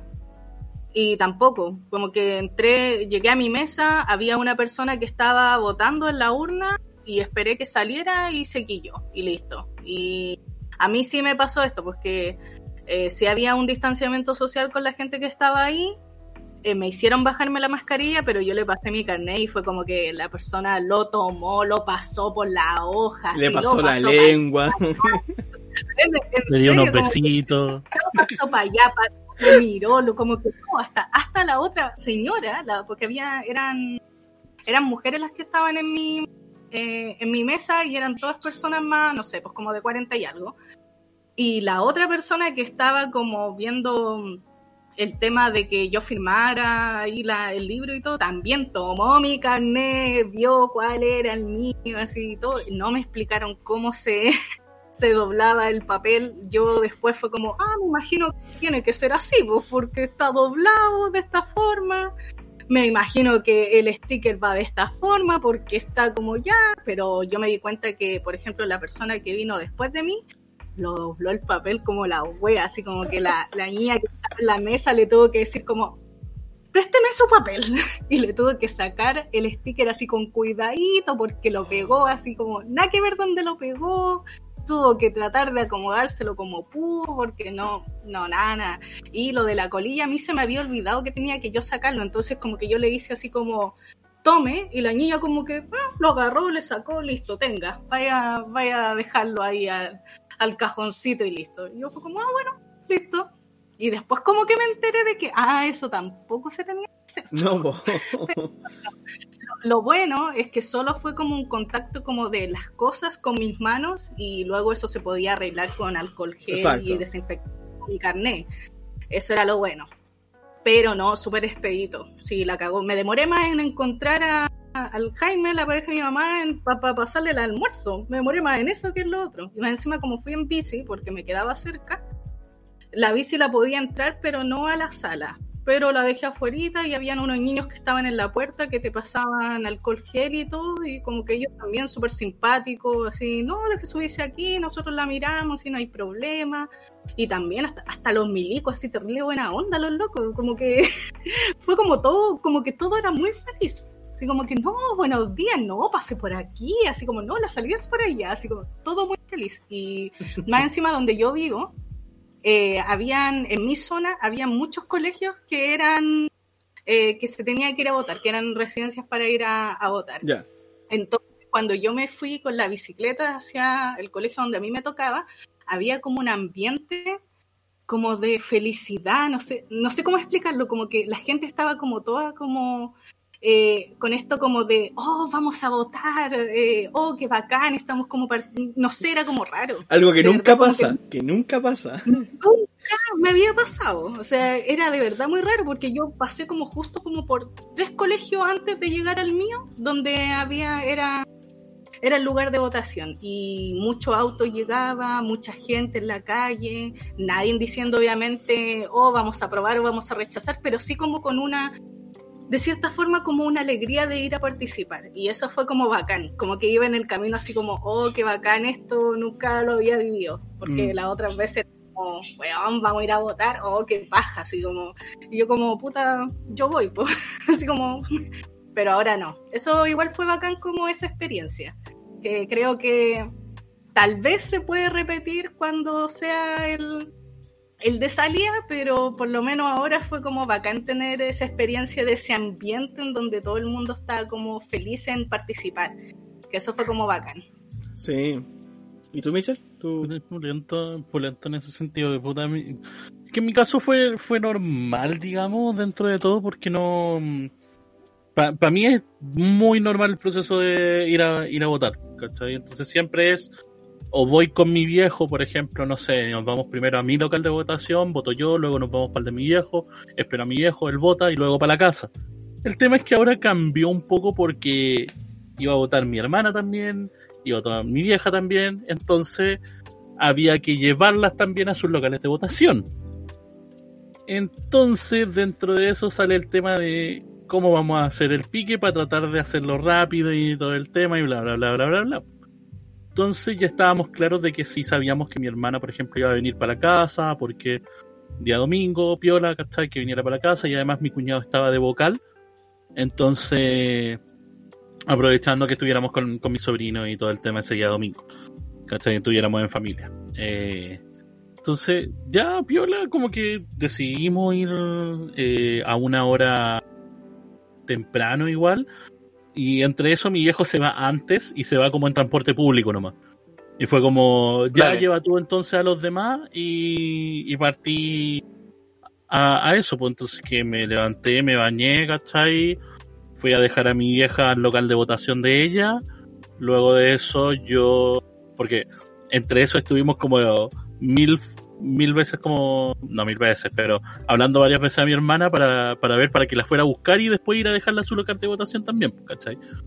Porque ella obviamente está, vive en otro lugar, entonces como que estábamos en eso y el tema es como que nos alargó, nos alargó, nos alargó y fue como, ah, carajo, voy a dejar a mi vieja, luego voy a tomar yo y luego, luego voy a buscar a esta otra.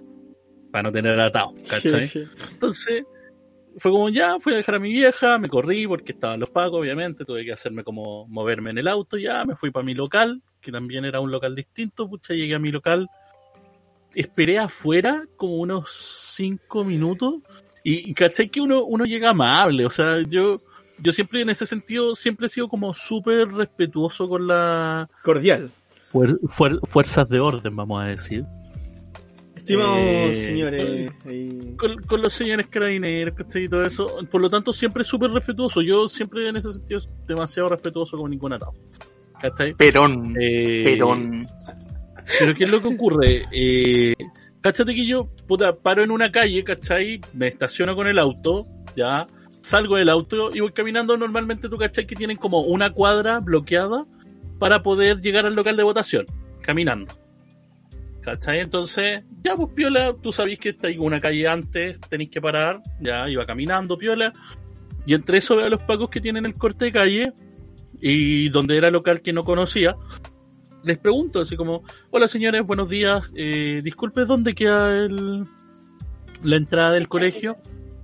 Eh, y como que los weones así como hueveándome prácticamente, así como, weón, no cachai, o sea, loco. Como que yo me conozco este lugar desde hace mil años, como tan weón, ¿cachai? y la mirada era como tal cual esa wea, así, y fue como, jaja, por allá, mijito, ¿cachai?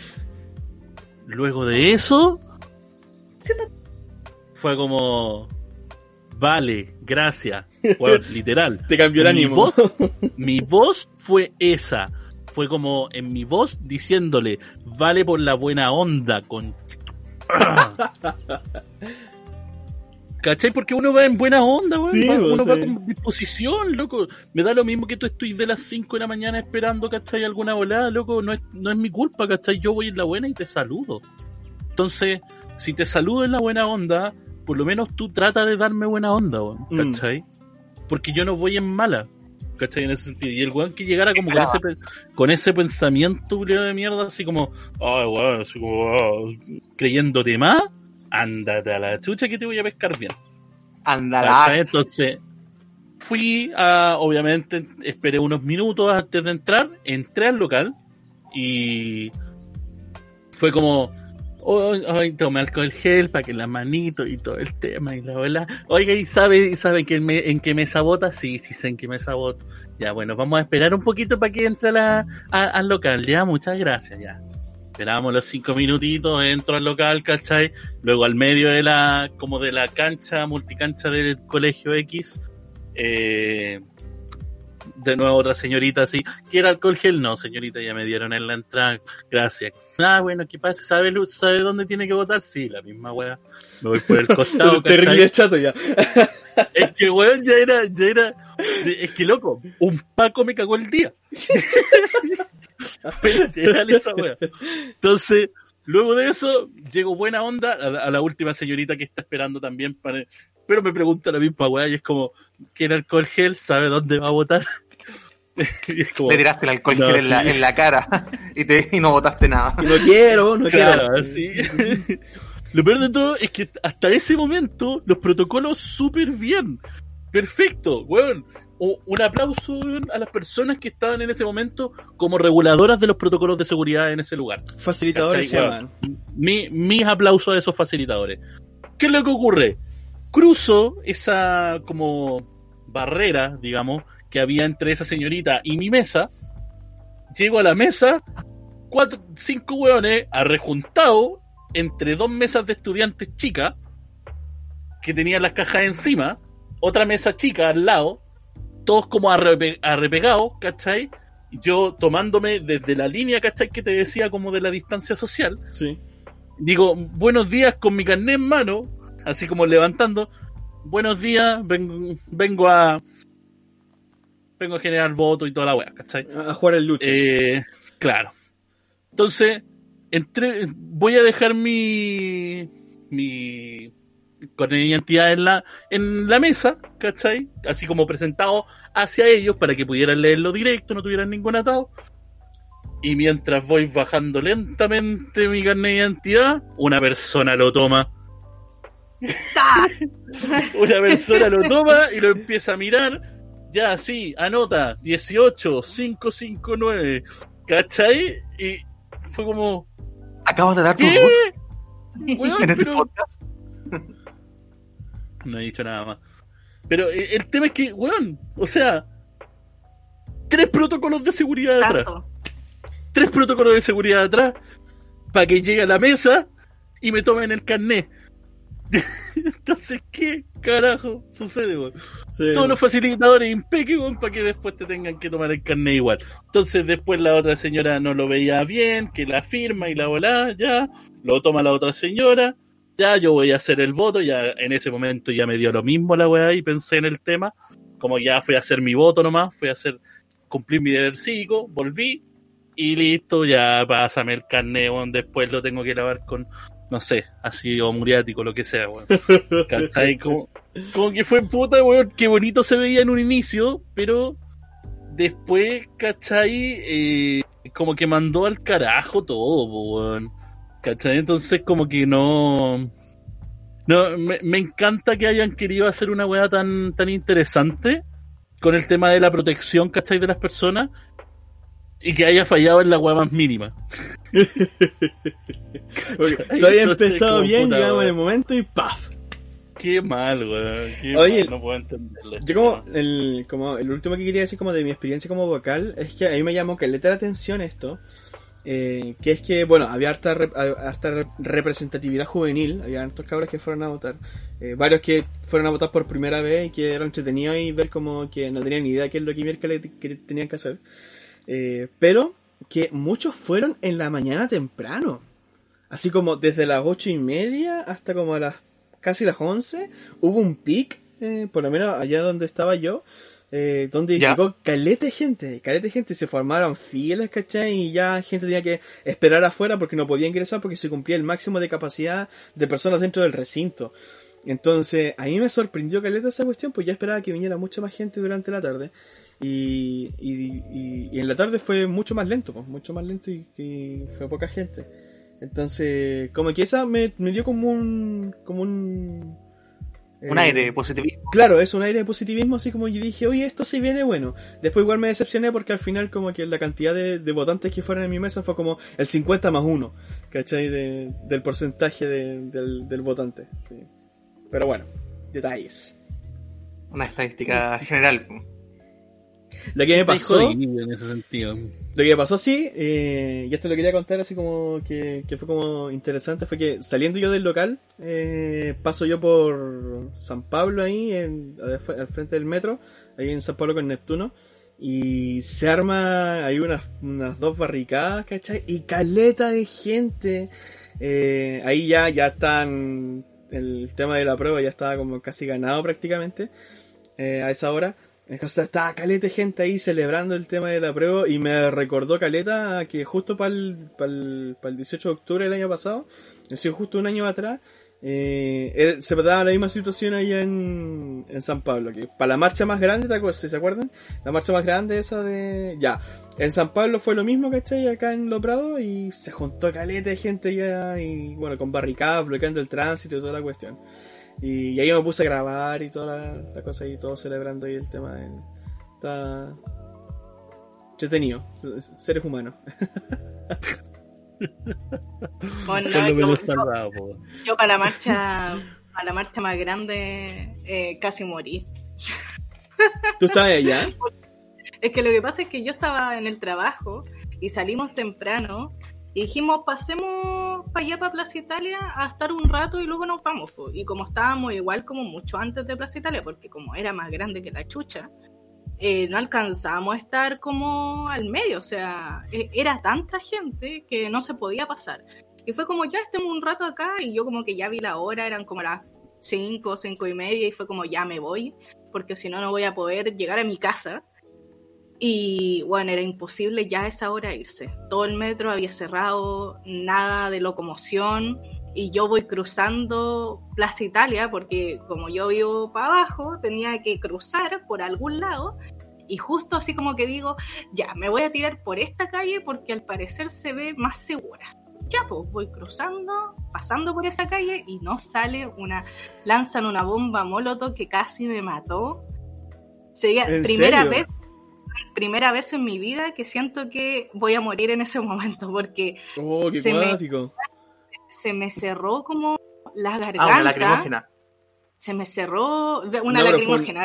Ah, una molotov distinta, puede ser una incendiaria. No pero, es que aparte estaban. O a mí no me llegó esa, pero justo como. Es que lo que pasa es que yo justo estoy pasando por ahí donde está quedando la embarra, pues. Y a mí sí, pues como dice Roberto, a mí me llegó una de estas, la lacrimógena, muy cerca, y agarré toda la weá y se me cerró la garganta y estaba como en un momento, weón, voy a dejar de respirar, voy a desmayar, así como que aquí muero, aquí fue Anne. Dile por favor que borren mi historial en internet. Llegó calete gente a socorrerme, a tirarme agua con bicarbonato a los ojos porque no podía ver, la garganta se me estaba cerrando, yo de verdad pensé que me iba a desmayar porque no iba a poder respirar. Porque muchas otras veces había sentido el olor y es como, oh, la picazón en la garganta, la picazón en la nariz, así como, oh, qué molesto. Mm. Pero es más, pues, ya era.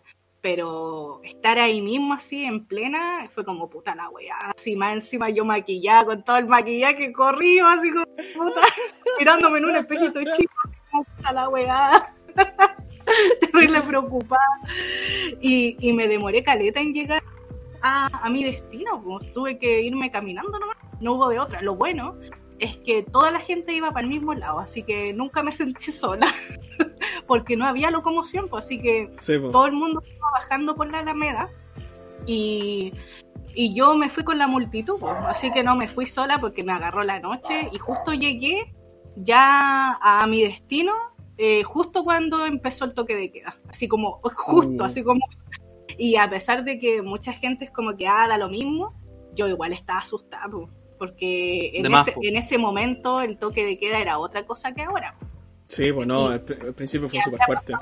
había pasado poco tiempo del 18 de octubre, entonces era como, bueno, ya, yo no quiero que me pase nada, pues, así como que estaba terrible, así como, ya, fuerte derecho, fuerte derecho, ya, si llegué aquí a Unión Latinoamericana puedo llegar a la reja, ya, fuerte derecho, fuerte derecho. Y llegué, cagada de hambre, los pies así como mal, ¿no? Traté que alguien me llevara, pero es que todo el mundo estaba intentando hacer lo mismo que yo, así que todos los autos iban llenos, Uber no había, nada, nada, así que no hubo de otra, pues. Para la caga, no sé cómo, mal. ¿Te acuerdas que nosotros nos tuvimos que juntar en un momento para, para esa lado cuando estábamos viendo el tema del proyecto? Y, y nos juntábamos para allá, para Brasil. Sí, pues lo bueno es que igual nos juntábamos a una hora como a las seis, me acuerdo, seis y media. Así que claro. lo bueno es que no tuve tanto problema. Yo creo que solo una vez de esas veces que nos juntamos por Brasil, eh, me tuve que ir en una de estas micros que pagáis como 500 pesos para que te, mm. dejara en algún lugar mejor.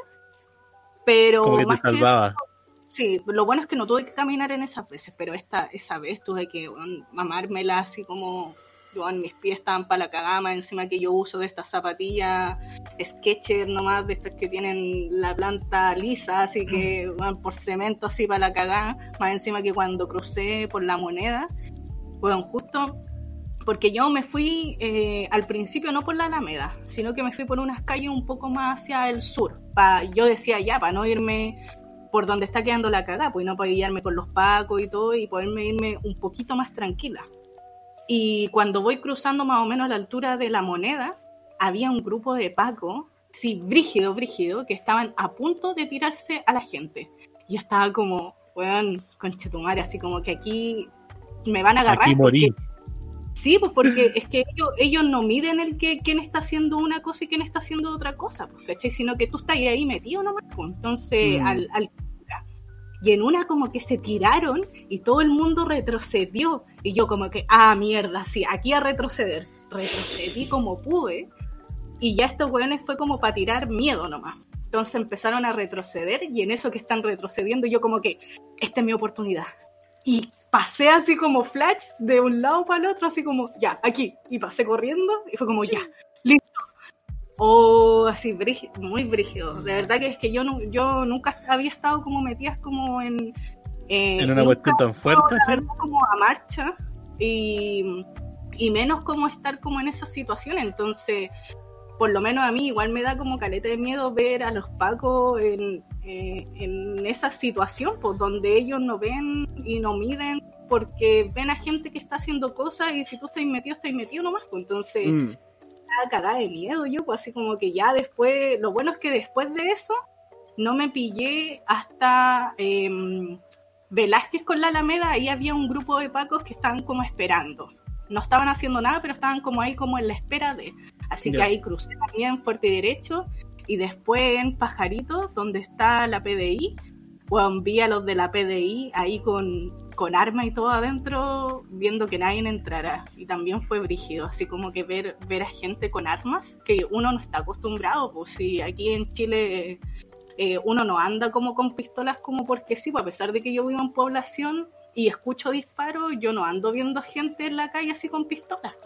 Mm. Entonces, eh, igual fue brígido ver a los de la PDI. Lo bueno es que estaban adentro, así como resguardando, podríamos decir que nadie se metiera.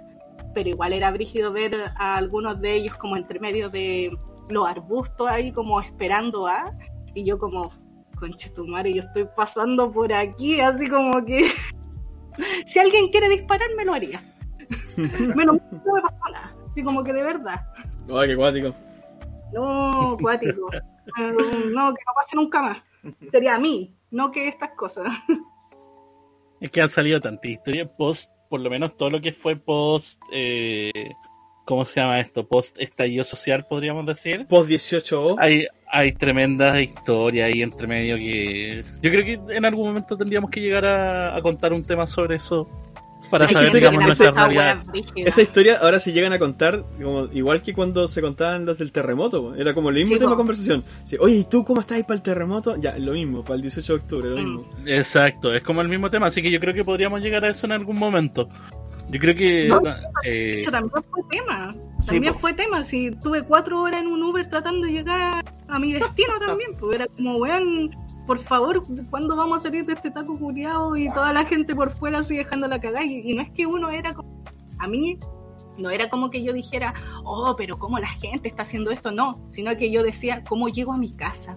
Porque si, si no tomo algo en este momento, me van a, me va a pasar algo porque andaba gente que andaba haciendo weas, ¿cachai? Como que no, no andaba protestando ni haciendo como eh, eh, que queremos un cambio, sino que estaba esta otra gente que eh, en cualquier momento te asaltaba. Y yo justo estaba como en un lugar donde no era bueno. Así que menos mal que justo en ese momento tomé un Uber que, te lo juro, estuvimos cuatro horas, estuve cuatro horas en el Uber tratando de llegar a un lado donde me demoraba media hora.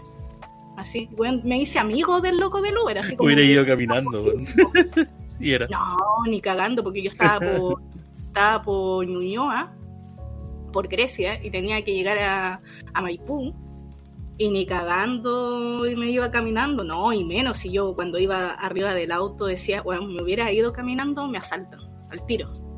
O sea, no, porque estaba muy la caga afuera con gente que eh, tomó el momento para aprovecharse nomás de otra gente. Pues se notaba la gente que estaba como protestando y la gente que no estaba haciendo eso.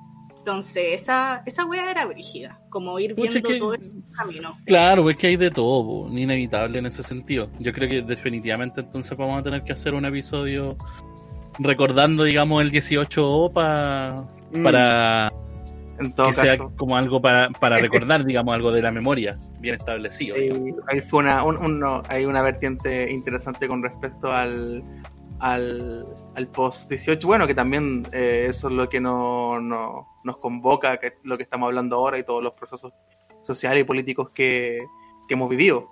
Así que... Así que eso. Yo creo que eh, estamos bien, por lo menos por hoy, como para ir empezando a hacer un cierre de este tema. Eh, más que nada como consideración, yo creo, por, por el tema en cuestión, hablando del plebiscito y, digamos, del, del triunfo de este apruebo, digamos, de manera, eh, ¿cómo podríamos decir? Demoledora en, algún, en alguna avasalladora. Forma, avasalladora en contra del rechazo. Eh, sí hay que recordar, digamos, yo creo, un, un tema súper claro para, para todas las personas o para cualquier persona en realidad que escuche e-, este podcast, que es en realidad recordar que esto, este tema, digamos, la constitución, indiferente del cambio que genere, digamos, eh, no es algo que va a cambiar inmediatamente, eh, ya sea las pensiones, la salud, la educación, lo que sí va a ser eh, necesariamente, y por eso es que estamos avalando tanto por la mejoría de esta constitución, por la generación de una nueva constitución que nos permita, eh, digamos, eh, responder correctamente a el problema, digamos, de la deslegitimación de, eh, de las instituciones, o sea, avalar, digamos, esto de que es, de que no nos digas más de que arreglar el tema, el problema de la AFP es inconstitucional, de que arreglar el problema de la salud es inconstitucional, lo mismo con el tema de la agua todo, todo eso, por eso estamos, estamos yendo, digamos, por este cambio constitucional que es tan grande. No es, no es porque esperamos un cambio de la noche a la mañana. Ya sabemos que por lo menos de aquí se vienen unos tres años de trabajo pleno desde que se genera, digamos, todo este tema ahora, digamos, de la, del plebiscito, de que ya se aprobó, hasta llegar a la nueva constitución promulgada correctamente. Entonces, se viene un proceso largo, hay que saber afrontarlo y hay que afrontarlo de la manera más informada posible, recordar mm. de que esto no es un cambio mágico, nunca se ha dicho de que es un cambio mágico, para que la gente no lo crea así, sino que es, el comienzo del cambio social que espera eh, realizar un país, pasar de alguna forma eh, un poco menos a lo que es el proceso neoliberal y a un verdadero proceso ya más eh, socialdemócrata, podríamos decir, que es lo que se espera con esta con este, digamos, cambio constitucional. Así que eso, yo creo, no sé, chicos, si quieren agregar algo más. No, te pasáis de comunista tú. no, eh, no yo creo que. comer guagua. Come guagua. Chilezuela. Vamos a comer una arepa. ah, eh, no, lo, no, lo que decía yo que, bueno, eh, igual uno siempre tiene una pauta, siempre tiene una estructura y siempre la anécdota o las historias que nosotros vamos contando siempre quedan cosas en el tintero porque siempre hay harto que conversar, así que no, eh, por mi parte, siento que ha sido un, un, episodio interesante, era necesario. Y nada, pues íbamos a seguir con temas contractuales en los siguientes capítulos y hay cosas que se vienen bien interesantes en los siguientes capítulos, así que eso, eh, búsquenos como Santos Profesionales en iVoox, YouTube, Spotify, eh, Instagram. En Instagram que tenemos nuestra cuentita ahora también. Mira, este es un podcast de, de cuatro literal cesantes profesionales audiovisuales que se juntan a hablar temas del día a día, hartos temas que conversar y si les gusta así como y nos apañan podrían compartir, no sé, eh, sería, sería bueno. Así que con eso me despido, con tertulios. También agradecer igual a todos los mensajes de buena onda que han llegado ya de manera independiente hacia cada uno de nosotros o hacia el Insta de, el mensaje bueno de profesionales. No, a mí me han llegado también. Eh, se agradece siempre la, buena onda. Si le gustó el podcast, recuerde, puede compartirlo. Eh, nosotros mil, mil veces agradecidos. Más que nada, esto es un proyecto que estamos llevando a cabo porque en realidad nos gusta hablar weá y hablar de todo en la vida eh, como amigos. Entonces, se dio esta idea y en realidad nosotros disfrutamos caleta haciéndolo. Sí porque nos permite establecer temas y todo eso, y, y si ustedes lo disfrutan, eh, mejor, mejor, mejor para nosotros en realidad. Así que nada, esperamos que les haya gustado este nuevo episodio y nos vemos ya la próxima semana en otro episodio más de Cesantes Profesionales. Eso, hasta la próxima. Nos, vemos. Nos vemos. Later.